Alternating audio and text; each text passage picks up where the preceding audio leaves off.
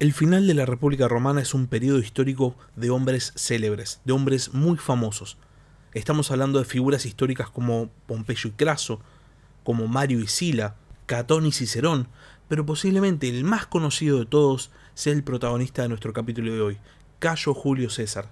César es, sin lugar a dudas, una figura histórica que todo el mundo conoce, todo el mundo puede nombrar algún pequeño hecho aunque sea sobre él, pero en realidad no muchos conocen su verdadera historia. Estamos hablando de los años antes de su fama. En el capítulo de hoy vamos a hablar justamente de estos primeros años de su vida y vamos a ver cómo él mismo construyó su propia figura política. Estos años son quizás los más importantes de Julio César porque nos ayudan a entender su carácter político. Porque si Pompeyo era el general laureado, si Craso era el político multimillonario, la cualidad que hacía destacar a Cayo Julio César por sobre el resto de los romanos eran su astucia y su inteligencia. Sean bienvenidos a la Barba Roja de Barba Roja, un espacio para hablar sobre curiosidades de la historia.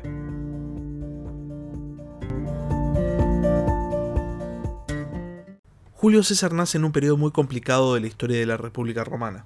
Nace en el año 100 a.C., específicamente o el 12 o el 13 de julio del año 100 como miembro de la gens Julia, o como llamaríamos nosotros, la gens Julia, perteneciente específicamente a la rama de los Julios Césares.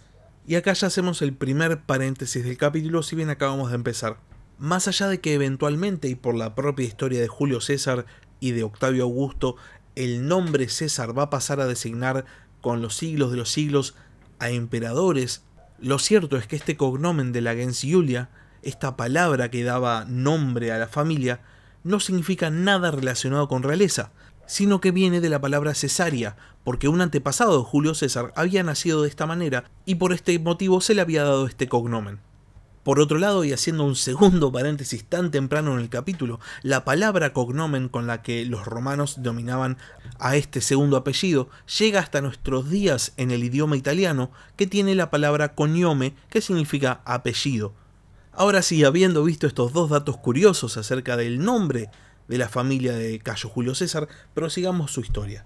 Su padre, Cayo Julio César, o sea, llamado igual que él, era un gran aliado de Cayo Mario y había sido propretor en Asia, o sea, gobernador en Asia.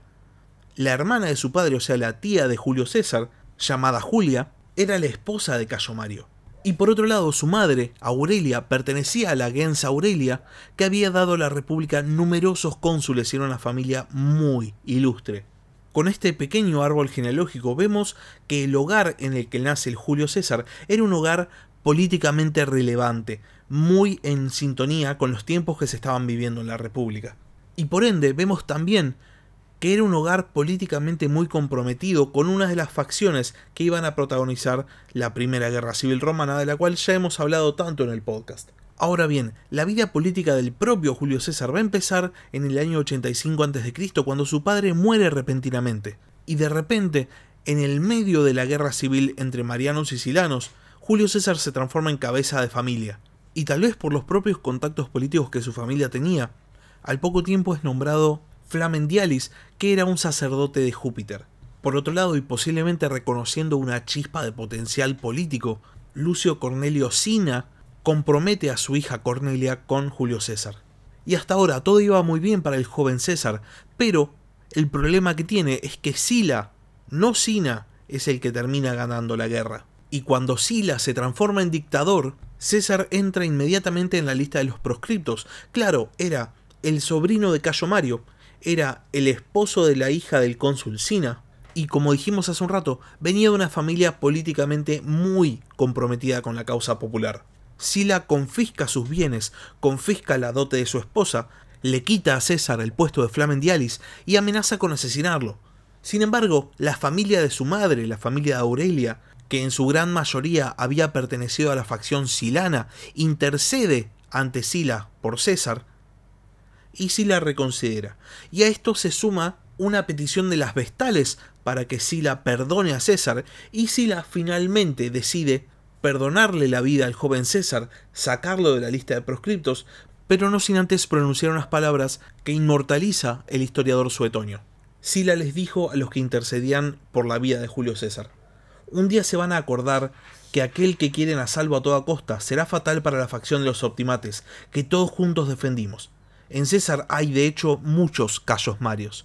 Por otro lado, si bien César había sido perdonado, entendió perfectamente la indirecta, bastante directa, de que en Roma no era bienvenido mientras gobernara Sila, y decide irse a Asia para iniciar su carrera militar. Esto era posible porque si bien había sido perdonado, Sila no le había restituido a César ni el puesto de sacerdote de Júpiter, ni tampoco sus posesiones familiares ni la dote de su mujer. Ya en Asia se pone a las órdenes de Marco Minucio Termo, y es protagonista de dos acciones muy destacadas de diferente índole.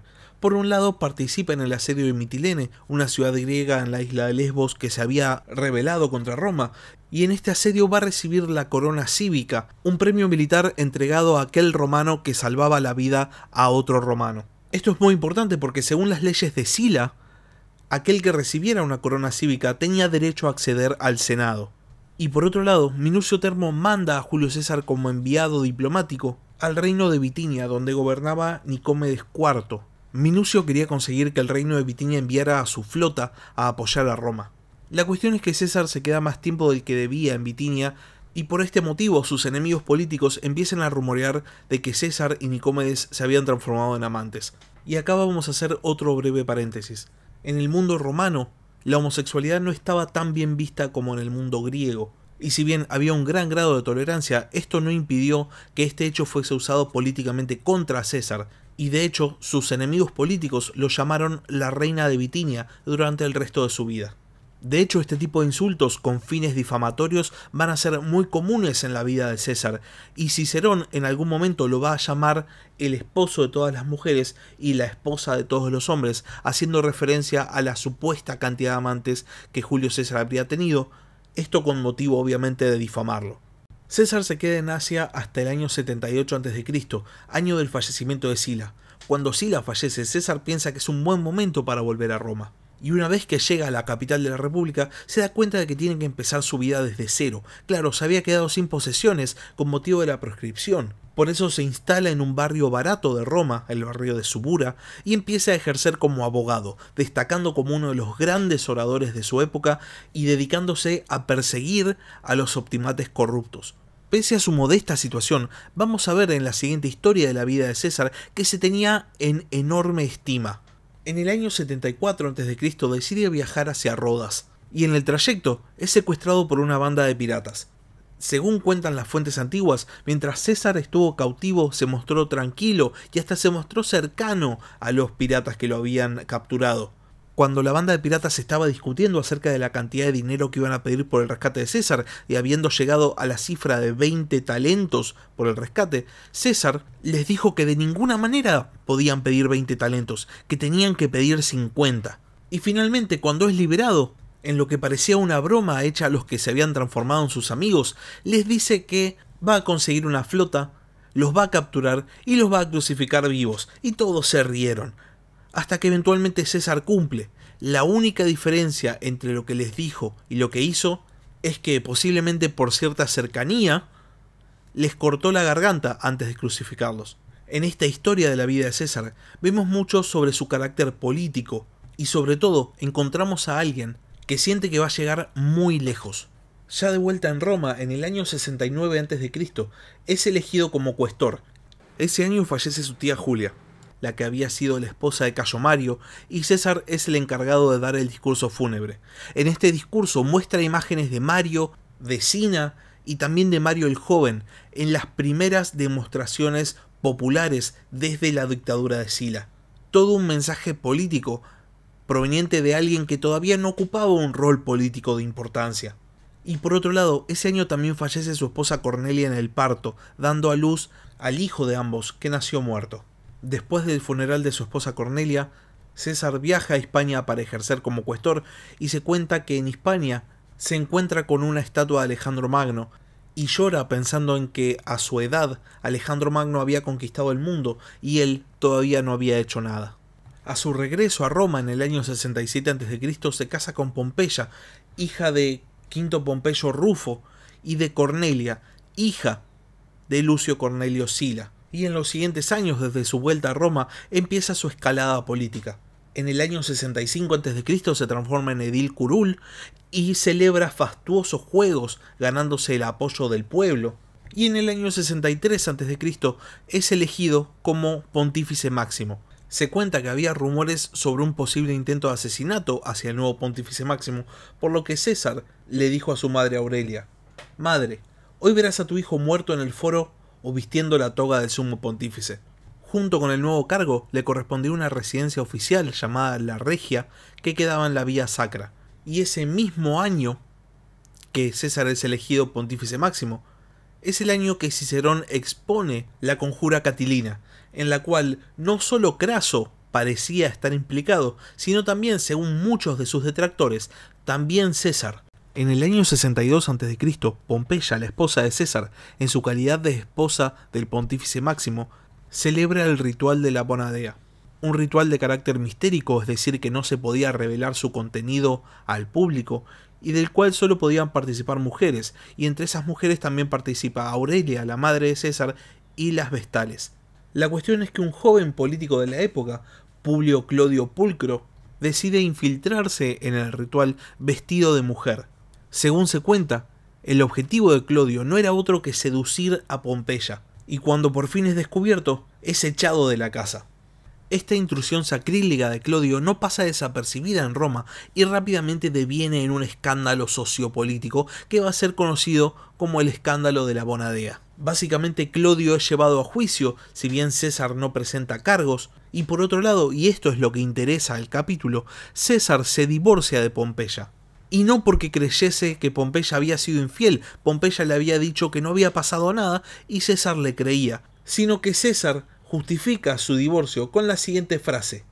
La mujer de César no solo debe ser honrada, además debe parecerlo.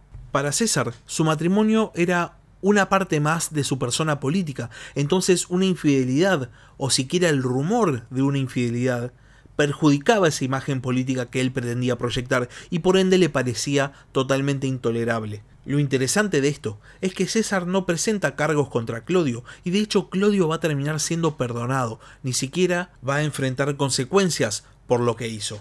Al año siguiente, Julio César es enviado a Hispania Ulterior como gobernador con el título de propretor.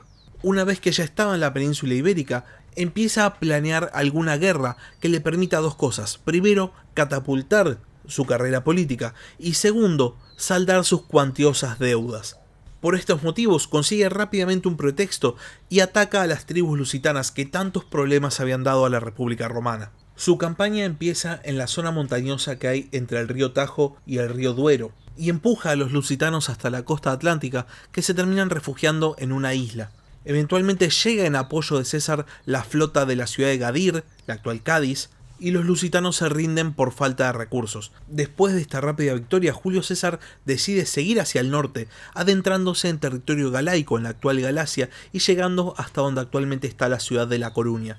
Ya en territorio galaico, las tropas de César lo declaran imperator, que como recordarán es un reconocimiento al comando militar. Esta victoria y este reconocimiento por parte de sus tropas le daba a César la posibilidad de exigir al Senado un triunfo. Por otro lado, gracias a sus conquistas, había logrado acumular una gran cantidad de botín que iba a poder destinar a saldar parte de sus deudas. Sin embargo, César tenía una enorme cantidad de deudas que no iban a ser saldadas solamente con un botín de una campaña contra los lusitanos. Y por este motivo, dándose cuenta de que realmente necesita financiamiento, recurre al político que estaba dispuesto a prestarle dinero a todo el mundo, Marco Licinio Craso quien ya era un jugador de renombre en los juegos políticos de la República Romana, y mientras tanto César recién estaba escalando dentro de las posiciones políticas. Y Craso, que no tenía ningún problema en financiar a políticos de rango menor para conseguir favores a futuro, ve en César una oportunidad y le dice sí, yo te pago lo que necesites, pero con la condición de que vos me apoyes contra Pompeyo. César todavía estaba muy alejado de la disputa de poder real en la República, y por este motivo no duda y acepta. Gracias al dinero de Craso, César puede saldar una gran parte de sus deudas, pero hay otras que no, y acá podemos especular con que el juego político de Craso era pagar lo suficiente como para sacar del apuro, pero no pagar de más para que lo siguieran necesitando. Por su parte, César conseguía, por así decirlo, un nuevo patrón político, alguien que iba a estar apoyando sus candidaturas y decide volver a Roma para presentarse al cargo de cónsul. Una vez que llega a Italia, no entra a la ciudad de Roma porque aquellos candidatos al triunfo tenían que esperar fuera de la ciudad a que el Senado los invitara. César espera en la villa pública a que el Senado le otorgue el triunfo y mientras tanto manda un enviado para decirle al Senado que quiere presentar su candidatura sin estar presente, porque claro, tenía que esperar afuera de la ciudad. Y acaba a llegar una respuesta por parte del Senado que puede ser percibida como un error que termina creando al monstruo político de César. La facción Optimate en este momento dominaba la política del Senado, y había una facción específica que era todavía más conservadora dentro de los Optimates, que era la facción de Catón, Catón conocía a César y sabía qué rol había jugado en la guerra entre Sila y Mario, sabía de qué lado había estado. Y no quería, por nada en el mundo, que un Mariano fuese el nuevo cónsul de Roma. Y por este motivo decide impedir por todos los medios que Julio César presente su candidatura, porque sabía que si la presentaba lo más probable es que ganase. Y para impedir que Julio César presente su candidatura, crea una estratagema política que parece salida de cualquier debate en cualquier congreso del siglo XXI. Básicamente, el día que cerraban las inscripciones para las elecciones a las magistraturas de la República, el Senado estaba sesionando y César estaba esperando fuera de la ciudad a que el Senado enviara una comitiva para que aceptaran su candidatura. Catón, sabiendo que César no iba a entrar a la ciudad porque había solicitado su triunfo, decide extender la sesión del Senado y para extender esta sesión hace lo que mejor sabe hacer, empieza a hablar, habla y habla y extiende la sesión con la esperanza de que llegue la hora límite y simplemente César no haya presentado su candidatura. Y por otro lado, obviamente no envía a ninguna comitiva del Senado a aceptar la candidatura fuera de la ciudad. César, por su parte, fuera de la ciudad, estaba esperando y esperando y la comitiva nunca llegaba y nunca llegaba, hasta que por fin, viendo que se le hacía tarde y viendo que iba a terminar el periodo en el cual se podía inscribir para la elección, decide prescindir de sus honores, decide prescindir del triunfo y él mismo va al Senado y antes de que llegue la hora límite presenta su candidatura personalmente. La jugada de Catón había salido muy mal y ahora César tenía un nuevo enemigo político, la facción más conservadora de los optimates. Y esta facción conservadora de los optimates también tenía otros enemigos políticos, como la facción menos conservadora de los optimates, encabezada por Pompeyo. Y teniendo en cuenta que tenían un enemigo en común, Pompeyo y César entran en una alianza. Pompeyo financia la campaña de César y César es elegido como cónsul por un amplio margen, mientras que el segundo cónsul elegido, es Bíbulo, el candidato de Catón. La alianza política entre Julio César y Pompeyo se manifiesta desde el primer momento del consulado de César, cuando presenta un proyecto de ley de reforma agraria que beneficiaría a los veteranos de Pompeyo. Obviamente Pompeyo y su bloque votan a favor, pero Catón recurre a la misma estrategia que había utilizado para intentar bloquear la candidatura de César, y se pone a hablar y hablar para intentar extender la sesión para que la votación simplemente se caiga.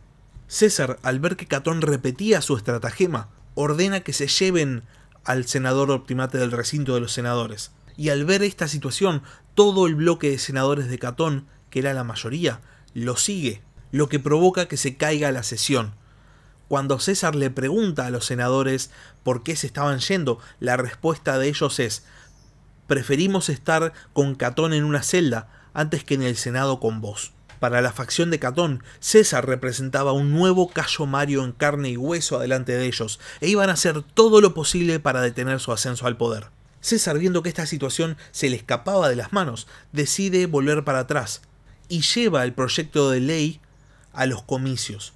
Antes de la votación en los comicios, Pompeyo obviamente realiza un discurso a favor del proyecto de ley, cosa que era esperada porque después de todo el proyecto de ley beneficiaba a sus veteranos pero hay una voz más que apoya este proyecto de reforma agraria, una voz que hasta ahora había actuado dentro del grupo de senadores de Catón, la voz de Marco Licinio Craso, quien controlaba a un gran número de senadores dentro del grupo de Catón. De repente la facción de Catón se ve diezmada. no tienen más la mayoría en el Senado y lo saben. Por otro lado, se revela ante el público romano la existencia de un acuerdo político de una magnitud nunca antes vista, el primer triunvirato romano. Los miembros de ese triunvirato van a ser llamados los triunviros y habían pactado dividirse la República Romana en áreas de influencia. Para César iba a ir la Galia, para Pompeyo iba a ir Hispania y para Craso iba a ir Siria. Podemos imaginar que para el público romano la revelación de esta alianza política debe haber sido un shock enorme, porque Pompeyo y Craso habían encabezado una rivalidad política muy importante en los últimos años. Y aparte, eran políticos de carácter muy diferente. Mientras Pompeyo era el gran general, Craso era el gran inversor, y parecía que estos dos tipos de personalidad política no se podrían llevar nunca bien pero faltaba el eslabón que los uniese, faltaba el cerebro del grupo. Y ese es el rol que ocupa César. Ya con el triunvirato bien consolidado, César consigue que se apruebe la Lex Batinia, que le otorgaba a César el gobierno de las provincias de Illyricum y de la Galia Transalpina. Y por otro lado, ese mismo año, el triunvirato designa a un nuevo tribuno de la plebe, Clodio, aquel que había protagonizado el escándalo de la Bonadea. Y de esta manera, controlando las magistraturas más importantes de la República, controlando al tribuno de la plebe y controlando una gran parte del Senado y aparte teniendo tropas leales, la República cae en mano de estos tres hombres. Julio César se había transformado en una figura política tan importante para Roma, que los romanos, acostumbrados a llamar a los años con el nombre de los dos cónsules, llamaron al año 59 a.C. como el año de Julio y César, Bíbulo, por su parte, el cónsul que había sido designado por Catón, no tuvo ninguna participación. Catón había perdido todo poder político, y para Julio César, el límite estaba dado por su propia e ilimitada ambición política. Lo que pase cuando termine su consulado, lo vamos a ver en el capítulo de la semana que viene, porque hasta acá llegamos con el capítulo de hoy. Si la historia antigua les interesa, o les interesa específicamente la historia romana o la historia en general, no se olviden de suscribirse al canal, subo capítulos todas las semanas, y si tienen alguna duda, algún comentario o simplemente quieren decir algo, pueden escribirme al mail del podcast, la barba roja gmail.com o pueden escribir un comentario en YouTube. Y por otro lado, si tienen Twitter, pueden seguirme en arroba barbarrojacast. Muchas gracias por haber escuchado y hasta la próxima. Gracias por escuchar La Barba Roja de Barba Roja. Si tenés algún comentario, si tenés alguna pregunta o simplemente tenés algo para decir, podés escribir un comentario en YouTube o bien podés mandar un mail a la barba roja de barbarroja.gmail.com. Hasta la próxima.